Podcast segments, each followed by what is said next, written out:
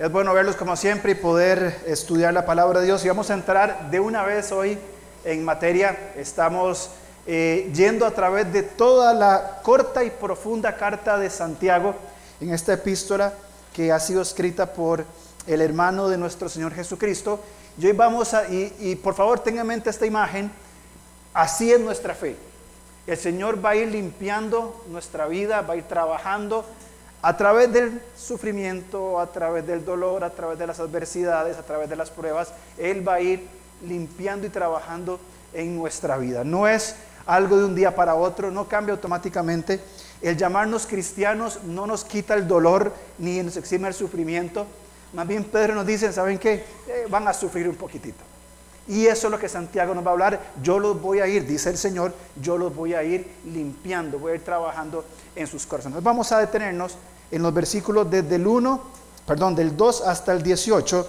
Y el argumento que hoy va a presentar, que como dijimos es tomado del, del comentario de Evis Carballosa, el primer argumento que Santiago es, hace es, una fe viviente produce gozo en medio de las pruebas.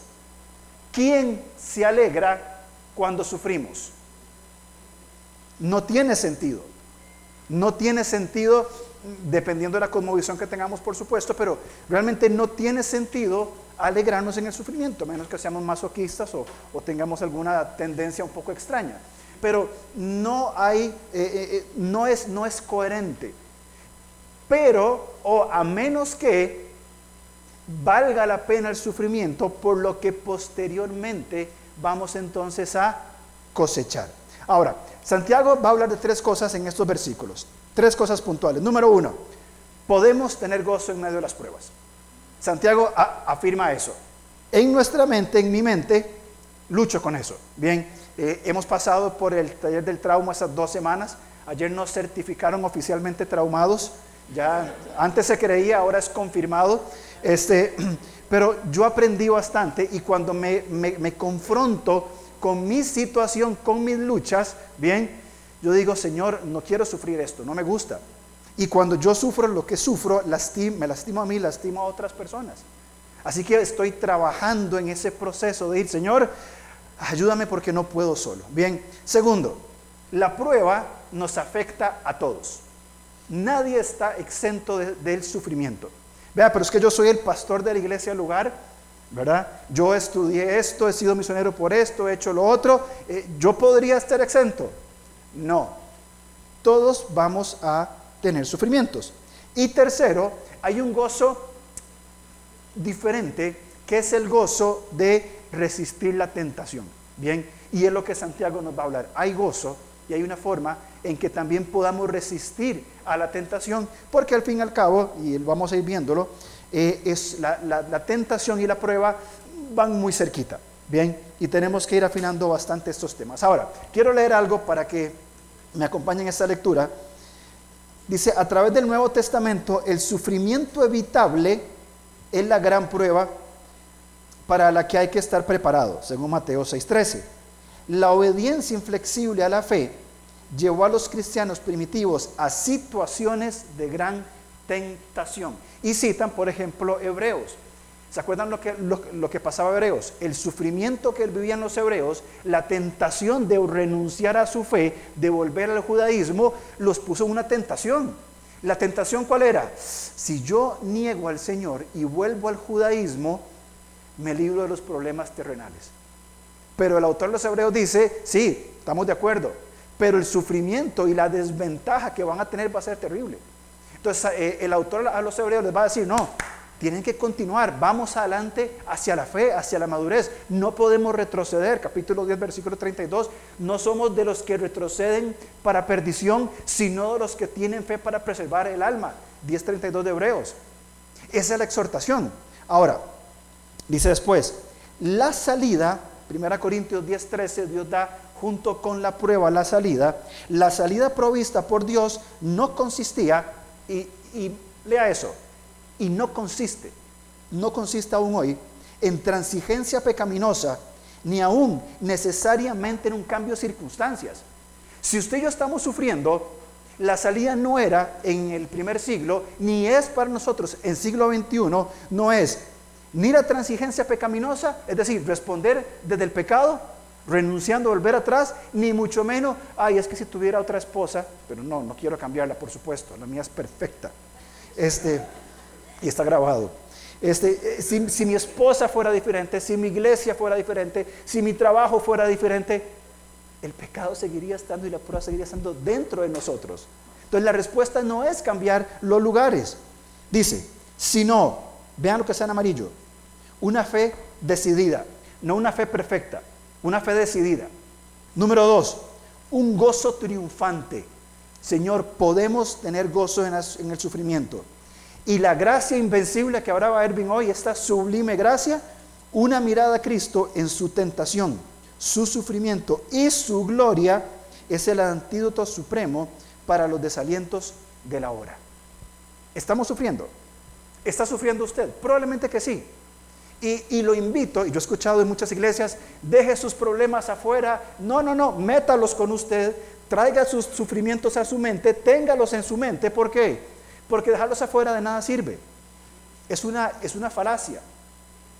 Traiga sus problemas, sus, sus asuntos, sus, este, mi esposa está pensando algo, este, traiga sus eh, pecados acá y confrontenos con las escrituras confrontémoslos con las escrituras. Muy bien.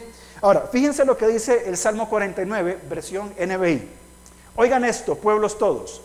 Escuchen, habitantes todos del mundo, tanto débiles como poderosos. Santiago va a hablar en unos minutos a ricos y pobres. Dice, mi boca hablará con sabiduría, mi corazón se expresará con inteligencia. Inclinaré mi oído a los proverbios, pondré mi enigma al son del arpa. ¿Qué dice después? ¿Por qué he de temer en tiempos de desgracia cuando me rodeen inicuos detractores? ¿Por qué voy a tener temor en tiempos de desgracia si podemos tener gozo en medio del sufrimiento? ¿Por qué tenemos temor? Nos adelantamos porque no tenemos fe. ¿Por qué no tenemos fe? Y si la fe no es probada, no es, no es fortalecida. Bien, ahora, cuando hablamos de prueba, bien, estamos hablando o podemos definirlo como el sufrimiento que Dios permite para el, el fortalecimiento de la fe. Dios no nos prueba, bien, porque está enojado con nosotros. De hecho, es un tema que tendríamos que hablar si Dios se enoja con nosotros, porque toda la ira de Dios fue puesta sobre la persona de Cristo Jesús. ¿sí? Entonces, eh, eh, el sufrimiento que Dios permite, es el sufrimiento que permite para fortalecer nuestra fe. Dios prueba para fortalecer la fe. Satanás prueba o tienta para la destrucción de la vida. Y en ese hilo tan angosto que tenemos, tenemos que ser muy sabios y muy cuidadosos a la hora de proceder. Entonces, ¿cuál es, cuál debe ser la actitud nuestra del creyente ante, el, ante la prueba? ¿Quejarme? ¿Renegar? ¿Apartarme? renunciar al cristianismo, cambiar de esposa, no mentira, es un ejemplo nada más, cambiar de circunstancias, ¿cuál es la actitud que deberíamos tener? No lo digo yo. Veamos Santiago capítulo 1, versículo 2 hasta el 8. Santiago 2, 1, perdón, Santiago 1, 2 al 8. Hermanos míos, tened por sumo gozo cuando os halléis en diversas pruebas, sabiendo que la prueba de vuestra fe produce paciencia. Mas tenga la paciencia su obra completa. ¿Para qué? Para que seáis perfectos y cabales sin que os falte cosa alguna. Y si alguno de vosotros tiene falta de sabiduría, pídala a Dios, el cual da a todos abundantemente y sin reproche, y le será dada. Pero pida con fe, no dudando nada, porque el que duda es semejante a la onda del mar, que es arrastrada por el viento y echada de una parte a otra. No piense, pues, quien tal haga, que recibirá cosa alguna del Señor. El hombre de doble ánimo es inconstante en todos sus caminos. Entonces, Santiago nos va a enseñar que podemos tener gozo en medio de la prueba. Bien, ¿alguna pregunta? Si no pasamos la página. ¿Estamos todos enterados de esto? Muy bien, sigamos entonces. Versículo 2. La fe de la, la prueba de la fe produce constancia. Bien, y por favor tengamos esta palabra constancia en nuestra mente, porque cuando Santiago habla de paciencia, ¿qué es lo que le viene a usted a la mente? Para mí es la hora de comprar las verduras. Qué desesperante es ir a comprar verduras y ver cuál está bien y cuál está mal y cuál tomate está aquí y, todo. Eh, yo no tengo paciencia para, eso. No hablamos de paciencia del banco que entra, ¿verdad? La fila así en zigzag y National Geographic ahí en, todos los canales, ¿verdad? Esa no es la paciencia que habla Santiago. Santiago habla de otra cosa. Entonces, fijémonos en algunas cosas importantes. Versículo 2. Primero, está hablándole a los hermanos. Bien, está hablando en un contexto de creyentes. Ahora, el creyente, el hermano, no tiene estabilidad innata, la tiene dada por el Espíritu Santo. Entonces ya empecemos por, el, por donde debemos empezar, de que al ser creyentes somos llenos del Espíritu Santo, tenemos el Espíritu Santo que nos habilita ¿qué? a responder al sufrimiento con gozo. Porque desde nuestra humanidad, ¿qué va a salir? Claramente no va a ser el gozo que el Señor provee. Dice entonces que debemos tener, y es una orden, tengan por sumo gozo, disfruten apasionadamente cuando sufren tengan por sumo gozo cuando sufren en diversas pruebas. La palabra prueba vamos a definirla así. Tratar de conocer la naturaleza y, recuerda esta palabra, tuve que la puesta en otro color, el carácter de alguien. Bien, el carácter de alguien o algo sometiéndolo a una prueba exhaustiva y extensa. ¿Qué dice Pedro con las pruebas? ¿Cómo, cómo, cómo prueba Dios nuestra fe según Pedro? Como el oro. ¿cierto? Llevan el oro, Pedro habla que el oro se lleva a temperaturas extremas. ¿Para qué? Para que toda la escoria, toda la basura, todo el polvo salga a flote, se quite y el oro quede purificado. Nuestra fe es como el oro y tiene que ser probada para ver cuál es el carácter, bien, que esta persona tiene. Y que va a venir el sufrimiento, va a venir el dolor, ¿para qué? Para que salga a flote, a flote qué? el pecado, lo malo, lo equivocado que hay. Entonces, si alguien alrededor suyo, usted mismo, y quiero que se entienda bien lo que voy a decir, está sufriendo y siendo pecado, y, perdón, está sufriendo y siendo probado, y surgen de estas personas actitudes o acciones equivocadas, pecaminosas, para eso es la prueba, para trabajar sobre el, sufrimiento del otro. No lo juzgue, un cristiano no debería responder así porque nosotros los cristianos somos... El Señor está sacando eso para qué? Para trabajar. Hermano, eh, creo que yo entiendo el dolor, pero la respuesta y lo que está saliendo es sobre lo que tenemos que trabajar. Y como comunidad de fe, ¿qué hacemos? Vamos, caminemos juntos. Yo te ayudo, vos me ayudas y vamos avanzando. Y con el paso del tiempo podemos ver atrás, ¿te acordás cuando? Sí, me acuerdo. Pero ahora soy transformado y purificado porque esa escoria, esas cochinaditas que teníamos dentro, por la prueba de nuestra fe fortalecida, salen a flote y son tratadas por el Señor. Santiago dice que Dios va a probar nuestro carácter. Vean hermanos, déjenme ser muy honesto. El servicio es sumamente importante, pero el servicio no necesariamente evidencia nuestra fe. Como iglesia me encantaría que todos nosotros estuviéramos involucrados en el servicio al Señor sirviendo aquí en su trabajo. Eh, estamos planificando en octubre un día de para salir a la, a la comunidad. Ojalá todos vengamos, salgamos. Excelente, hay que hacerlo. Leo y sus, y sus minions trabajan todos los sábados en la mañana con el club de niños, trabajando. André de José Pablo, Gloriana, las mujeres, todos. Y eso se necesita. Pero al fin y al cabo, Dios no ve que yo tengo el título de pastor. Dios lo que ve es es mi carácter. A Dios no le importa si soy pastor o no. No se fijan en esas cosas. O cuántos títulos tenemos o cuántos certificados tenemos. Él apunta al carácter. Y cuando nuestro carácter es probado, es fundido, sale lo que nos sirve, es removido y avanzamos, vamos a avanzar a qué? Hacia la madurez. Ahora, para llegar a esa madurez, ¿qué tuvimos que haber pasado? El sufrimiento de la prueba, por supuesto. Lo que queremos es cristianos de microondas santidad de microondas, ¿cierto? Entonces yo vengo, me leo un versiculito y ya quiero ser maduro en la fe y no quiero sufrir, no quiero pasarla mal, no quiero pruebas, no, porque yo quiero todo de recompensa automática e inmediata. Y con el Señor eso no funciona así. Esta palabra prueba aparece 22 veces en el Nuevo Testamento, 13 veces aparece traducido como prueba en la NBI y, y nueve veces como tentación. Es muy importante cuando se encuentre esa palabra que determine el contexto de qué está hablando el autor. Está hablando de un entorno más de tentación y pecado. Por ejemplo, cuando Jesús fue tentado por Satanás, usa esta palabra. Bien, eh, hubo una tentación.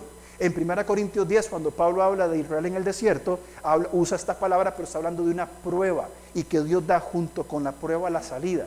Entonces es importante que tengamos esto en mente. Bien, ahora, fíjense qué importante el versículo 4, bueno, 3 y 4. Sabiendo que la prueba de vuestra fe produce paciencia. La palabra paciencia, traduzcámosla como constancia. Hoy se habla de la palabra resiliencia, es muy común y está bien. Y cuando hablamos de resiliencia, literalmente significa rebotar, bien, rebotar. Y tiene que ver con, eh, con el hecho de adaptarse, la capacidad de adaptación de un ser vivo frente a un agente perturbador. Es tolerar el sufrimiento y adaptarse a esto. Y es algo positivo, es algo correcto. Pero cuando hablamos de la palabra constancia, bien, la palabra constancia tiene, tiene otra connotación. La palabra en el griego está compuesta por dos palabras, debajo de y la segunda, quedar o permanecer. Cuando hablamos de paciencia o de constancia, es que el creyente que sufre, por la gracia de Dios, tiene la habilidad de ponerse, poner la espalda, llevar el sufrimiento y seguir avanzando. Porque dice Jesús, Mateo 11:30, mi yugo es ligero y mi carga es liviana. En lugar de adaptarme al sufrimiento o tener esa, esa habilidad de tolerar el dolor, bien, va, es algo muy similar, tiene la idea de, tenemos la capacidad de permanecer debajo. Es, tiene el, el sabor, la esencia de la constancia. Si estoy sufriendo, estoy padeciendo, pero puedo llevar en el Señor, puedo llevar esas cargas. Entonces, cuando hablamos de, constancia, tiene que ver precisamente con la dirección de aprender a sufrir. Bien, que el tema de resiliencia tiene una idea similar. Voy a aprender o adaptarme al dolor. Pero la constancia o la paciencia es la idea de decir, me coloco debajo y resisto. En mis fuerzas. No. Con mi respuesta, tampoco. Porque mi respuesta va a ser equivocada y mi, respuesta va a ser desde mi pecaminosidad. ¿Qué debemos hacer? Colocarnos debajo y en colaboración con el Espíritu Santo, porque tenemos nuestra parte, ponemos la espalda, resistimos y podemos avanzar. Por supuesto que duele, por supuesto que cansa, por supuesto que desearíamos que esa cantidad de años llevando dolor y, y sufrimiento fuera más liviano. Pero el Señor está probando nuestra fe a través de diferentes formas. ¿Cuántos años tiene usted sufriendo la prueba de su familia, de su salud, de sus finanzas, de, su, de sus luchas con su, con su ser interior, con su salud mental? ¿Cuántos años? Y no es fácil. Yo tengo de primera mano a mi esposa que tiene 20 años de estar sufriendo con su espalda. Es una prueba que Dios puso. Y lleva 20 años sufriendo, aparte de sufrir conmigo, sufre con su espalda. No sé cuál es más complicado, ¿verdad? Pero son 20 años de un dolor constante. Y por lo que hemos hablado, probablemente no va a cambiar. No va a cambiar. Renuncia a su fe, se vuelve atrás, tira todo. Es una opción. Es la mejor respuesta. Yo he aprendido de ella que no. Y que las mañanas cuando yo me levanto con todas las pilas y, y arranco y todo, a ella le cuesta levantarse y ponerse en pie y va despacito intentando llevar el día a la vez. Es gozoso. Queremos estar ahí. ¿Se disfruta? No, ni yo, ni ella, ni nadie. ¿Es necesario? Sí. Porque ahí en esa necesidad es que nuestra fe va siendo probada y, y, cuando es probada, si se responde correctamente, esa fe probada, ¿saben en qué termina? En una fe aprobada. Entonces Dios dice, ok, muy bien tu fe fue fortalecida. Tu fe probada fue aprobada. En esa esencia es que el creyente puede tener gozo en medio del dolor y de las circunstancias. Dios no nos quita el dolor, puede hacerlo si quiere y a veces lo hace, pero decir, listo, ya está, puede hacerlo, porque Él es todopoderoso. Puede que esperemos 20 años y después lo haga, o puede que no, porque las circunstancias no determinan el gozo en medio del sufrimiento. es la paciencia que vamos desarrollando. Decir, Señor, entiendo que es un día a la vez. Entiendo, Señor, que debo buscar tu reino. Primeramente tu justicia y tu reino y todo más vendrá añadido. Basta cada día su propio afán. Me toca hoy. Hoy vivo con esto.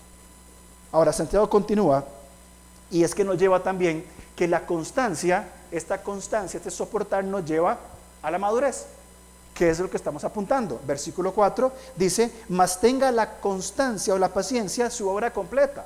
Y aquí Santiago, en el griego con clásico, con el que, perdón, en, el griego con que él escribe, él dice, lo, podríamos, lo podrían haber traducido así, mas tenga la paciencia su obra completa, para que sean completos, completos y completos. Santiago lo que hace es escribir tres veces completos. No está diciendo diferentes cosas, una misma cosa. Y el hecho de ser completo, ¿qué significa? Para que sean maduros. ¿Queremos ser cristianos maduros? Sí, todos queremos. Ok, ¿qué hay que hacer? Sufrir la prueba. Ah, bórreme la lista. Yo no, gracias. Pero queremos la madurez, pero queremos evitar el sufrimiento. Y en el sufrimiento queremos que pase rápido. Si esa es la actitud, no podemos tener gozo en el sufrimiento. No podemos tener gozo en la prueba. ¿Por qué? Porque, la, porque vemos solamente el sufrimiento y el dolor en el momento. Y si vemos solamente eso, ¿qué decimos? No quiero pasar por esto. Entonces, renuncio porque yo no creo que Dios lo pueda llevar. Si entiendo el proceso de paciencia, constancia, el proceso de madurez, y entiendo que la, la búsqueda de la madurez nos lleva a la oración dependiente de Dios y veo el proceso por el cual puedo caminar, ¿saben qué digo? Yo estaba allá, hoy estoy aquí. El camino no ha sido fácil, ha sido muy difícil. Pero todo el proceso valió la pena para llegar hasta quien soy hoy en Cristo. Todo lo que he caminado, todo lo que he sufrido, valió la pena para estar hoy aquí. Y ese camino está saturado de oración. Versículo 5. Si alguno de vosotros tiene falta de sabiduría, pídale a Dios, el cual da a todos abundantemente y sin reproche. Dios le va a dar sabiduría a quien se la pida. Aquí lo dice, no hay nada más que decir. Él va a dar una y otra y otra y otra vez, Él va a dar este, sabiduría a quien se la pida. Sin embargo, dicen en el versículo 6, pero pida con fe, no dudando, porque el que duda es semejante a la onda del mar, que es arrastrada por el viento y echada de una parte para otra. No piense, pues, quien tal haga, que recibirá cosa alguna del Señor. ¿Cuál es el problema ante el sufrimiento? La falta de fe. Porque la falta de fe no me hace ver el proceso por el cual el Señor me va a llevar. Entonces tenemos que orar a Dios por sabiduría y tenemos que orar a Dios constantemente durante el sufrimiento, pero creyendo que el Señor va a completar la obra en nosotros. Y Santiago usa, para terminar esa primera parte, el versículo 8 dice, el hombre de dos mentes, literalmente el hombre con dos almas, bien, es inconstante en todos sus caminos. ¿Se acuerdan cuando Elías confrontó a los profetas de Baal y el pueblo de Israel? Primera Crónicas, primero de Reyes capítulo 18, que se levantó enojado y le dijo, ¿hasta cuándo claudicaréis entre dos pensamientos? Si Jehová es Dios, adórenlo. Y si Baal es Dios, adórenlo a él. Pero ya, déjense de estos jueguitos. ¿Hasta cuándo claudicaréis entre dos pensamientos? Es exactamente la misma idea de 1 Reyes 18, uh, 1 Reyes 18, 21, la misma idea cuando Santiago dice, el hombre de doble ánimo es inconstante, dos mentes, dos mentes. Porque sí, Señor, yo quiero caminar contigo y voy a vivir por fe, pero cuando viene la hora de la hora, no, yo no, porque yo quiero mejor irme por esta otra, esta otra ruta dos mentes. Señor, hoy sí sigo contigo, hoy sí avanzo, eh, mañana no tanto porque realmente me da pereza leer la Biblia. Señor, quiero ser un hombre de Dios y madurar y tratar mis asuntos pendientes y mis traumas porque no puedo seguir viviendo así y nos llena Dios de personas, de recursos, de la oración, de la palabra, de la fe, de la comunidad. Pero cuando llega el momento de abrir mi corazón y sentarme con alguien para poder avanzar, ah, no porque me da pena que va a pensar de mí. ¿Hasta cuándo claudicaremos? ¿Hasta cuándo andaremos jugando a, a dos lados? Si queremos solucionar y vivir nuestra fe en el Señor, hagámoslo. Si no queremos hacerlo, no lo hagamos. Pero no podemos estar con decirle, Señor, hoy sí o mañana no, hoy sí, hoy no. El hombre doble ánimo es inconstante en todo lo que hace. Una doblemente en todo lo que hace. Ahora, Santiago va a hablarle a los ricos en el versículo 9 para después pasar a hablar de la tentación. El rico en la inconstancia, o el pobre más bien en la inconstancia, se queja por la pobreza. Es que Dios no me das porque aquí que allá. El rico en la avaricia de la riqueza. Yo tengo lo mío, esto es mío, y aunque el hermano esté sufriendo, lo siento mucho, pero esto es mío y yo necesito conservar más y más y más y más y más. Pero ambos eran parte de una comunidad. ¿Cómo puede el pobre sufrir en la comunidad? ¿Cómo, cómo nosotros como comunidad del lugar podemos olvidarnos de la necesidad de otra persona? Por cierto, gracias a los que trajeron para la canasta, ahí leídos se la pueden llevar ahora de una vez, ¿verdad? Este, y cómo los, los que tienen recursos van a decir, no, yo me quedo con esto, lo siento lo que pase afuera. Pero somos parte de una comunidad. ¿Cómo ser parte de una comunidad y ser inconstantes en estas áreas? ¿Ven? La inconstancia es la misma y viene como fruto de esta falta de fe. Entonces, Santiago básicamente está diciendo, y si, y si nos devolvemos hasta el primer título, estamos hablando de que podemos tener gozo en la prueba. Bien, y ya hablamos de esto. Segundo, todos somos probados, la prueba afecta a todos. Pero hay un paso más que tenemos que poner sobre la mesa y aquí ser altamente precavidos en cómo vamos a responder al sufrimiento, porque algunas veces el sufrimiento, el pobre o el rico, indiferentemente, bien, el sufrimiento podría llevarnos a responder equivocadamente. ¿Qué es responder correctamente? Erwin dio una muy buena ilustración. En medio del sufrimiento, ajustar la mirada para ver el Señor y no el sufrimiento. Excelente ilustración. Bien, eso significa responder correctamente. Lo que Santiago explica del versículo 2 hasta el 8 es responder correctamente. Ahora, en medio del sufrimiento, nosotros podríamos responder incorrectamente. Para mí, no sé si en mi, minimalismo o en mi simplicidad complicada, eh, todo tiene que ver con respuestas. Viene algo a mí, yo decido cómo responder. Respondo bien, respondo mal. Bien, tengo esta opción, tengo esta otra. Y voy viendo lo que va viniendo, bueno, esto sí, esto no, esto sí, ok, es esto. Bien, ahora, igual con el sufrimiento. Cuando hablamos del, del sufrimiento, bien, hablamos de que podríamos responder equivocadamente a este dolor. Puede venir un dolor y decir, yo voy a responder desde otro dolor, voy a responder desde el pecado. Eh, yo compartí la semana pasada, fruto del, taller del trauma, yo pude concretar lo que venía pensando y por diferentes razones, que la historia es muy largo, cuando a mí algo me pasa, hay una molestia, un enojo o algo que pasa, mi reacción cuál es? Yo me apago o estoy cansado, me apago, no quiero que nadie me hable, nadie. Y hay tres sentimientos principales, enojo, tristeza y vergüenza. Y yo no quiero lidiar con eso. Mi respuesta equivocada, ¿saben cuál ha sido? No gestionar esto de acuerdo a la palabra de Dios. Es decir, estoy enojado y estoy triste y tengo vergüenza. Me encierro y que nadie me hable. Y si alguien me habla, ¿cuál de estas emociones, ¿se de la película eh, intensamente? El rojito sale, ¿verdad? ¡Pum! Con enojo, sarcasmo y grosería. Y no me importa en ese momento de, sufrimiento. Después me di cuenta del error que cometí, de los pecados que cometí desde esta respuesta equivocada. Entonces, en este proceso del trauma que hemos, hemos, estado tratando, estoy en el proceso de aprender cómo gestionar bien lo que me enoja y sobre todo la respuesta que doy. Porque cuando yo respondo mal a estas cosas que me pasan, me lastimo a mí y lastimo a la gente que tengo cerca. Y eso, eso no puede ser así. Entonces, elijo responder a través de esto, no resistiendo a la tentación. Y lo que podría ser una prueba de mi fe para fortalecer y aprender en el Señor a responder correctamente, respondo equivocadamente. Y los eh, receptores de la epístola estaban respondiendo así. Habían sido salvos por la fe, huyeron de Jerusalén por Judea, Samaria hasta lo último de la tierra, iban anunciando el Evangelio, pasa el tiempo, llegan a un lugar, se estabilizan ¿cierto? Y de pronto ya comienza la parte difícil, la parte fea. Estoy sufriendo hambre, estoy sufriendo falta de trabajo, tensión en la casa, problemas sociales, persecución, incertidumbre, y ya estoy tan mal que, Dios, ¿por qué me castigas así? Y Santiago aquí se enoja.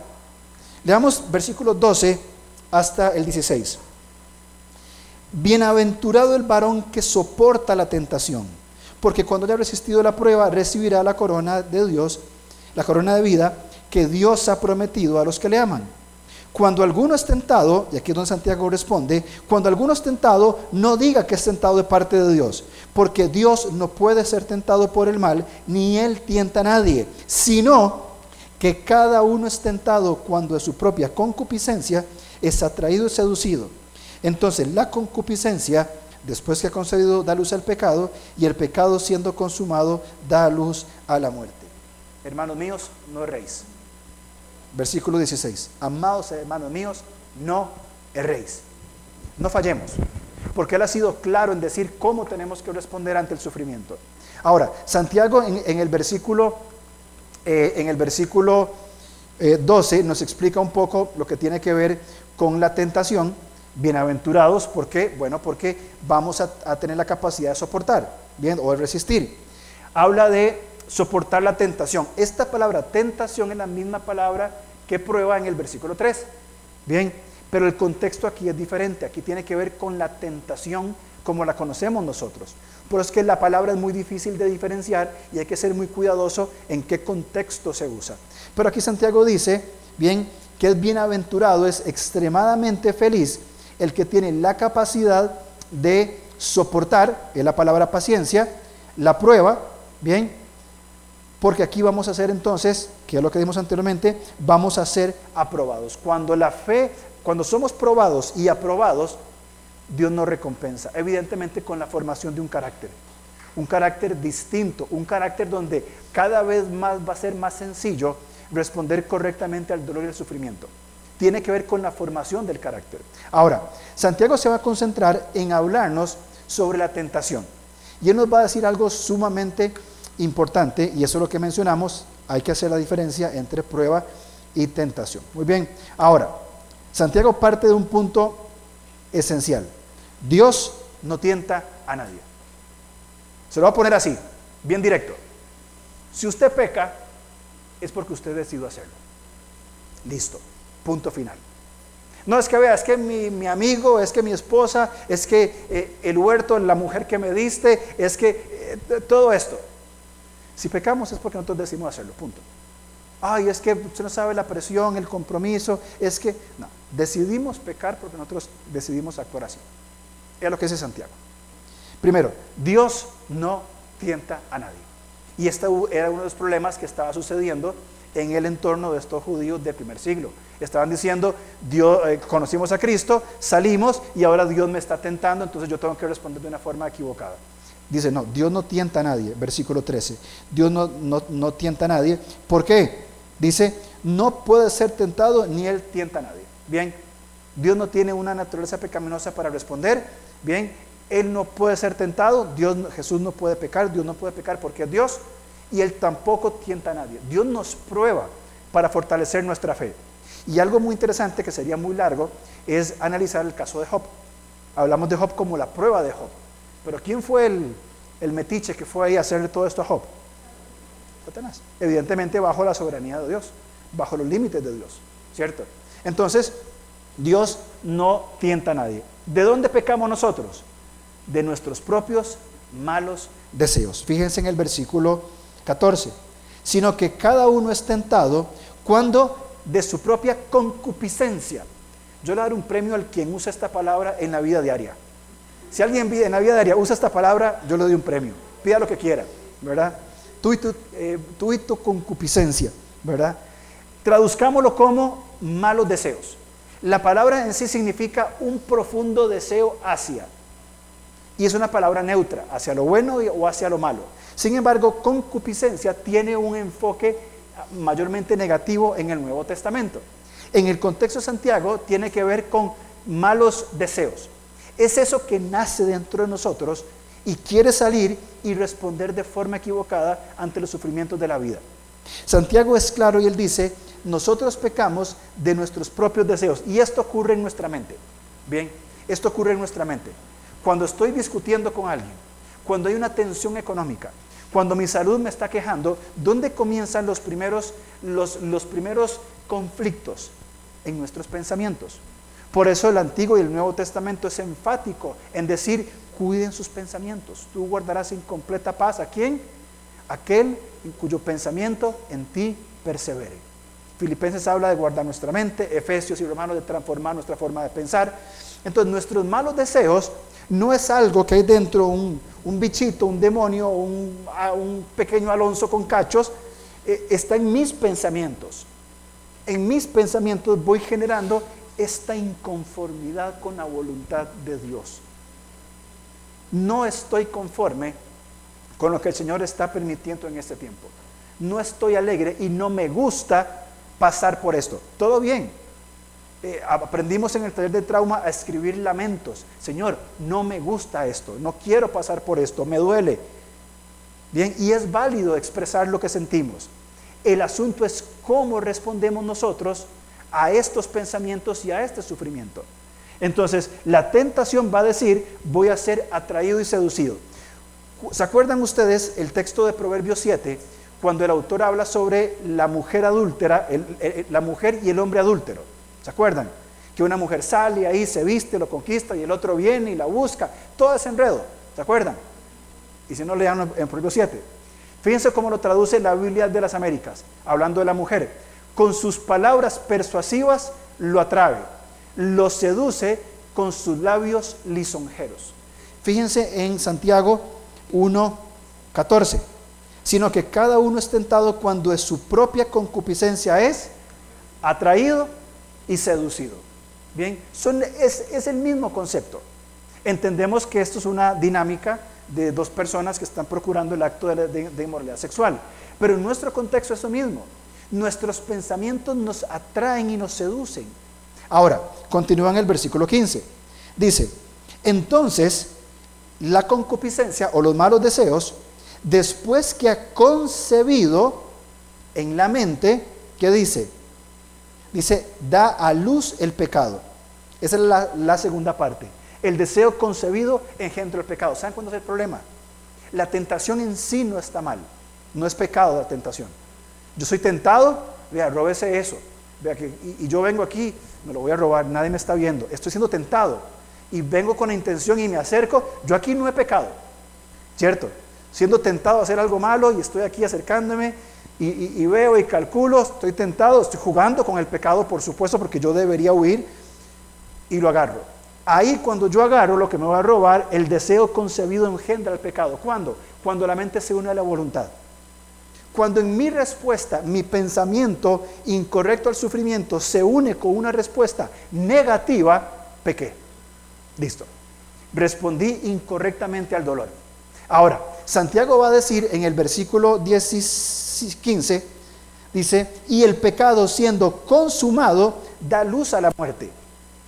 Ahí es donde evidentemente queda la voluntad. Lo tomé, uní mi pensamiento a la voluntad, lo tomé.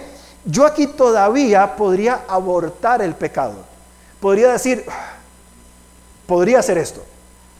Lo hice, tuve la intención, tengo que disculparme todo esto. Pero usualmente lo tomamos, seguimos y el pecado da luz a la muerte. Ese estilo de vida de llevar la voluntad a las prácticas incorrectas, dice Santiago versículo 15, da luz a qué? A la muerte. Porque la próxima vez voy a volver a pasar y voy a ver lo mismo y ya no voy a tener problema y sigo, entonces sigo uniendo mi pensamiento con la voluntad y sigo permaneciendo en esa práctica pecaminosa es la respuesta equivocada al sufrimiento. Entonces vengo, soy tentado, Señor, necesito huir. Padre, Padre de las luces en quien no hay cambio, necesito huir de esto. Y estoy poniendo el robo como un ejemplo, ah, pongámosle el sufrimiento, el dolor que tengamos en nuestra mente. No es la respuesta que ya aprendimos en el versículo del 2 hasta el 8. Esta es diferente, esta respuesta es voy a darle rienda suelta a mi carne y a mi tentación. Y por supuesto que voy a cosechar muerte. Es muy importante entender esto. La tentación en el pensamiento no es pecado, pero me estoy acercando mucho a esto. Y si yo no aprendo a huir, si yo no aprendo a decir, e, esto me es tentación, voy a responder incorrectamente a esto, mejor voy a huir, mejor me escapo, bien, probablemente lo tome y probablemente avance. Eh, siempre que leo ese texto me acuerdo de, de José, de José, el de la Biblia, ¿se acuerdan? Este José llegó hasta Egipto después de sufrir, ¿verdad? Injustamente, pareciera que todo estaba bien. Y llega un trabajo y todo, hasta que a la señora esta se le mete entre ceja y ceja, ¿verdad? Y un día lo agarra y le agarra la túnica y queda totalmente desnudo, ¿verdad? Acuérdense lo que respondió José a la esposa de Potifar. ¿Cómo haría yo este grande mal y pecaría contra Jehová? Y aunque Santiago no había sido escrito, estaba poniendo en práctica esto. Yo voy a responder correctamente delante de Dios. La mujer es muy hermosa, nadie se va a dar cuenta, todo está perfectamente planeado, nadie lo va a saber en su mente. Pero en su voluntad, ¿qué decidió? Yo huyo. ¿Y cómo huyó José de ahí? Desnudo. Huyó desnudo, completamente sin ropa. Y la gente lo... ¿Ustedes saben lo que es ver a alguien pasar, correr ahí desnudo para arriba? No pensemos que va a ser José, probablemente que no. Pero a José no le importó nada más que responder correctamente delante de Dios. No le interesó otra cosa más. ¿A cuál precio? A ese precio. ¿Cuál es el precio que tenemos que pagar nosotros entonces en la dirección de responder correctamente al dolor y el sufrimiento? ¿Puede haber gozo? Por supuesto que sí. ¿Tuvo gozo José mientras huía? ¿Tuvo gozo José estando en la cárcel, olvidado injustamente? Probablemente que sí. Exteriormente las circunstancias eran injustas, pero el gozo de hacer lo correcto delante de Dios y fortalecer un carácter, ¿a qué lo llevó? A que tiempo después Dios lo colocara en un lugar como el segundo hombre más importante del mundo, al lado de Faraón, y preservar, sobre todo, ser el agente que iba a preservar la venida de Jesucristo. El hambre en el mundo probablemente se iba a llevar, eh, iba a hacer morir a todo el pueblo judío. ¿Cuánta gente no murió? Pero había una promesa que de los descendientes de Abraham, de Isaac y Jacob vendría el Mesías. Y José, sacado aparte, puesto aparte, preservado en un lugar pagano, sufriendo, para que por su gestión la línea mesiánica pudiera continuar. Eso es lo que Dios hace. Cuando respondemos correctamente, esa es la obra que Dios hace. Terminamos con un par de cosas nada más. Uno, recordemos la diferencia entre prueba y tentación. No culpemos a Dios de mis malos deseos. No digamos, ah, es que la voluntad de Dios, no, no, fue, mi decisión y yo fui, perdón, yo fui el tarado. No fue Dios, perdón la palabra, pero creo que es la más gráfica. Fui yo el que me equivoqué, yo fui el que hice las cosas. Número dos, nada ni nadie más que yo soy responsable de mi pecado. Si bien es cierto, puede haber presión de grupos, circunstancias, estamos de acuerdo, pero yo, al fin y al cabo, soy el que decido hacer una u otra. No puedo culpar a otras personas. Es lo que Santiago enseña. Tres, esto es la esperanza. Tenemos ya en el Señor la capacidad de responder correctamente ante las pruebas y las tentaciones. Ya la tenemos. ¿Cuál es? Nuestra fe, mucho más preciosa que el oro. Ya podemos ajustar la mirada constantemente. En la prueba, ajusto la mirada, veo al Señor. En la tentación, ajusto la mirada, veo al Señor constantemente ese ajuste avanzando hacia el Señor. Terminamos en los versículos 16 al 18. ¿Cuál es la respuesta para la tentación? 16, 17. Toda buena dádiva y todo don perfecto desciende de lo alto, del Padre de las luces, en el cual no hay mudanza ni sombra de variación. Él, de su voluntad, nos hizo renacer por la palabra de verdad, para que seamos primicias de sus criaturas. Todo lo bueno viene de Dios. Todo lo bueno viene de Dios. Todo lo, de lo, que proviene de Dios es bueno y es a lo cual yo debo tomar. Ahora, eh, en Dios no cambia. En Dios no hay mudanza, ni sombra, ni siquiera un intento de cambio. Así que lo que Dios ha dicho, esto es una prueba y eso es una tentación y esto es pecado, eso no cambia.